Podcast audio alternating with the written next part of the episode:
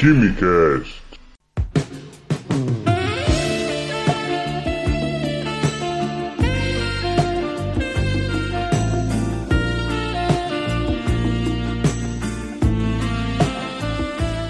Alô, gêmeos, sejam bem-vindos a mais um Quimicast. Hoje, num clima mais romântico, pois é a semana dos namorados. Sim, ao som de Canada's Whispers, vamos falar um pouquinho sobre um fenômeno neurobiológico muito complexo que acontece no nosso corpo e envolve um conjunto de substâncias químicas que explicam algumas sensações, comportamentos quando nos apaixonamos, quando ficamos felizes na companhia de alguém. Enfim, vamos falar sobre a química do amor.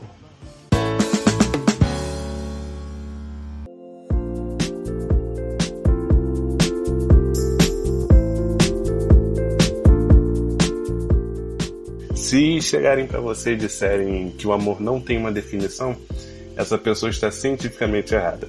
E filosoficamente também. A filosofia ela tem três definições de amor. A primeira ela diz que é o amor de Eros, o amor de Platão, que ele simplifica dizendo que o amor é desejo. Aí você pode levantar a mão e perguntar: o que é desejo então? Desejo é vontade de ter algo, alguém que você não tem. Ou seja, em síntese, no amor de Eros você ama aquilo que deseja e deseja aquilo que não tem.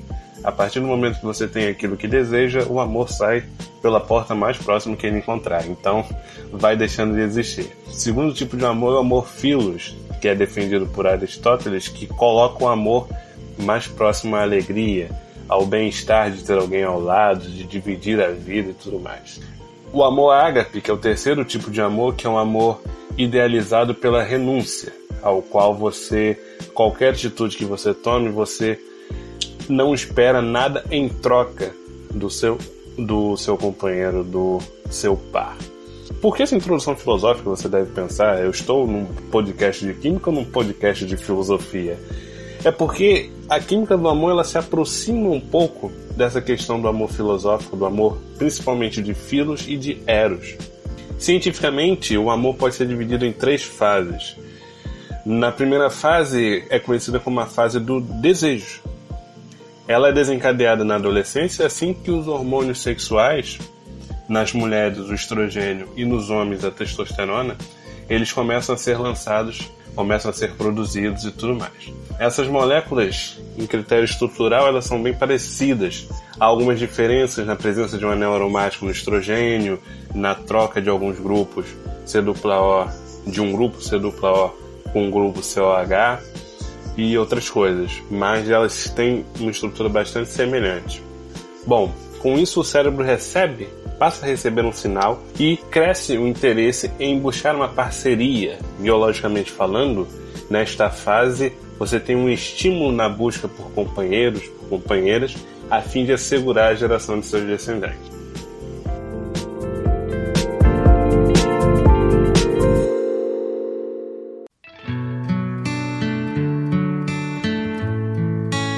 A fase 2 é aquela na qual nos apaixonamos de fato, em que as substâncias químicas, conhecidas como neurotransmissores, agora atuam de maneira a que a gente só possa pensar, sonhar, admirar e falar sobre a pessoa amada que a gente está idealizando. Tem reações como suadouro nas mãos, o estômago fica com aquela sensação esquisita e tudo mais. É, neste momento, nós estamos sob a ação de três neurotransmissores. A primeira é a norepinefrina, norepinefrina ou então noradrenalina, que nos excita no sentido de nos dar uma euforia, sendo responsável pelo aumento do ritmo cardíaco, por falta de sono, por falta de apetite, tudo. A famosa serotonina, que é o segundo hormônio dessa fase, que é o segundo neurotransmissor dessa fase, também está levemente presente. Ela que nos conduz àquela fixação pela pessoa, fazendo você mandar aquela mensagem que você não mandaria se você estivesse no seu estado normal? Então, você está sob efeito da serotonina. Eu disse levemente porque a serotonina em alta, ela não é uma coisa muito boa. Segundo estudos, uma pessoa muito apaixonada assim, passando um pouco do limite, ela tem o mesmo nível de serotonina que algumas pessoas que manifestam uma doença de perturbação obsessiva. Então, é, o amor pode deixar a gente louco. Nossa, então, por fim, mas não menos importante, temos a dopamina, que é a substância que nos dá felicidade, aquela sensação de início de namoro, aquele caminhar nas nuvens, aquele cheiro de carro novo, aquele sentimento de que nada vai dar errado mais. Então, ela tem um papel importante no mecanismo de desejo e recompensa, e segundo os estudos, ela tem efeitos análogos ao da cocaína. Por isso, amor é uma droga, né? Nossa, fiquem abertos à ambiguidade desta frase. Mudando de assunto, mas ficando na mesma área, é... sabe aquela moda de dar chocolate para pessoa amada em uma data especial, no dia dos namorados e tudo mais? Então, há um fundamento científico por trás disso. O chocolate, se você não sabe, vai saber agora, tem uma substância chamada feniletilamina, que é o famigerado hormônio da paixão. Ele é responsável pelo controle desses neurotransmissores da fase 2 do amor. A produção de feniletilamina ela é presente e é desencadeada por simples trocas de olhares, por um aperto de mão, por um abraço, por um desejo de bom dia, por um oi sumida e tudo mais. É, quando presente no sangue, a partir da ingestão do chocolate, ela se degrada facilmente. E geralmente essas concentrações de feniletilamina é, elas custam a chegar, dependendo do metabolismo da pessoa, elas custam a chegar numa concentração satisfatória até o cérebro.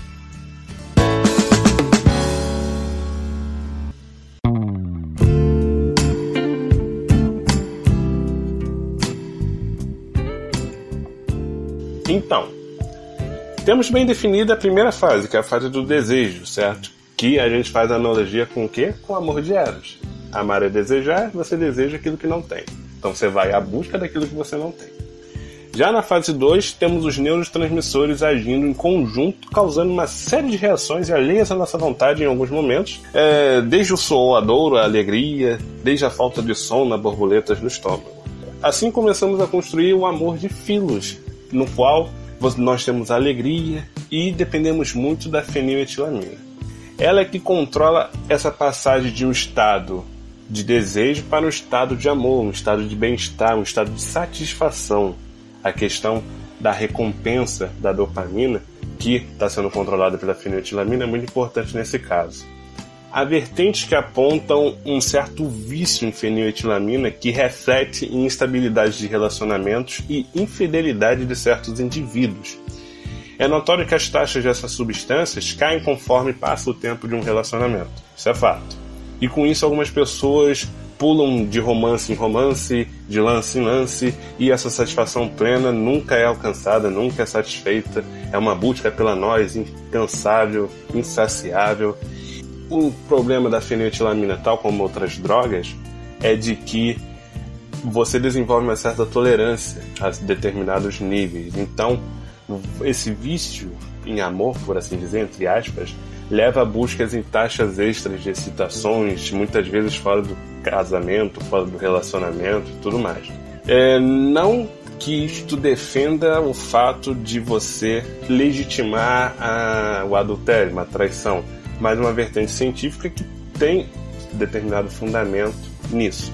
Mas moralmente falando, já que a gente já falou de filosofia, falar de moral não tem problema falar aqui, moralmente falando, sabemos que adultério e traição não é uma coisa nada legal. Pode parecer um exagero falar em vício de uma substância ainda mais naturalmente produzida, meio esquisito dizer, mas estruturalmente falando, a química da fenetilamina, da noradrenalina e da dopamina tem semelhanças estruturais muito evidentes com a família da anfetamina, isso mesmo. Principalmente a fenetilamina. A anfetamina é a estrutura da fenetilamina, mas um dos carbonos etílico da, da etil é agregado a um grupo R, e você tem as diferentes tipos de anfetaminas. É, e a feniletilamina é só uma etilamina ligada a um anel aromático. Então, semelhanças bem evidentes. E como sabemos, estrutura está diretamente relacionada, na maioria dos casos, com a função que uma molécula vai desenvolver em nosso corpo.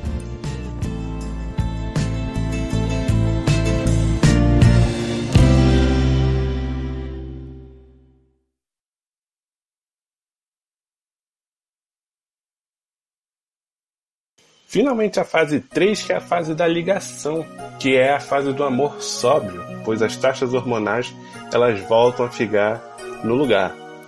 Ela é uma fase na qual você tem a atração e a paixão sendo superada e assim você tem a formação de laços fortes com o parceiro. Se dizer que o amor é cego, isso é lá na fase 1 e 2, que você está totalmente domado pelos hormônios. Aqui a lucidez começa a ganhar os seus o seu lugar, o seu espaço. São dois hormônios principais dessa fase, a ocitocina e a vasopressina. A ocitocina é o hormônio do carinho, o hormônio do abraço. É uma proteína com apenas 9 aminoácidos que é produzida no hipotálamo. Ela atua tanto em certas partes do corpo, um exemplo comum na indução do parto, você tem liberação de ocitocina, tanto em regiões cerebrais com funções associadas a emoções, a comportamentos sociais, e tudo mais. Em ambos os sexos, esse hormônio é liberado durante um orgasmo. Então, cientificamente falando, na fase 3, nela o sexo tem um papel fundamental de unir um casal, certo? Já que é criado um laço de confiança que é fortalecido, que é aumentado. Só que inverter as ordens aí com o passar do tempo, aí lascou, tá? a vasopressina, que é o último hormônio que vamos falar aqui hoje, ela é o chamado também de hormônio da fidelidade. Tivemos lá a feniletilamina como hormônio da paixão, que poderia induzir a uma possível traição. Já aqui a gente tem na fase 3 a vasopressina, que seria um hormônio da fidelidade. Ela também é uma proteína de 9 aminoácidos, com 8 aminoácidos comuns à ocitocina. Então, bastante semelhante, mas com ação completamente diferente. Por quê? Ela é chamada de hormônio da fidelidade, sendo que pela nomenclatura você já pode pensar que ela atua na pressão sanguínea. E sim, ela atua na pressão sanguínea, mas também tem ação em estudos que apontam que ela tem uma relação com a fidelidade de espécies. Foram realizados estudos com espécies monogâmicas que, após o acasalamento, o macho não se aproximava de outras fêmeas e nem permitia que machos se aproximassem. Então, estudos nessas espécies monogâmicas que realizaram a inibição de receptores de vasopressina demonstraram um comportamento que não era observado nessa espécie monogâmica. Ou seja, os animais passaram a simplesmente ignorar o fato da aproximação de outros machos, vão se aproximar de outras fêmeas e tudo mais. Com a espécie poligâmica foi feito um estudo semelhante. Você tem um estudo dos receptores de vasopressina nessas espécies que atestou uma concentração muito baixa desses receptores. Quando era estimulada a produção desses receptores, as espécies poligâmicas tiveram o comportamento da espécie monogâmica. Então, conseguiram traçar um paralelo entre a presença de vasopressina e de seus receptores e com a questão da fidelidade de espécies de animais. Então, podemos concluir que nós somos um coquetel de substâncias químicas e mecanismos de inibição, de estímulo, que muitas das vezes são culpados pelo nosso comportamento, principalmente no lado amoroso. Eu espero que tenham gostado. Compartilhe com os amigos, com as amigas, com o mozão, com o crush, com o que for. Qualquer canelada desse episódio, alguma sugestão para o próximo episódio, manda uma DM. Até o próximo episódio, aquele abraço e mais amor, minha gente. Mais amor.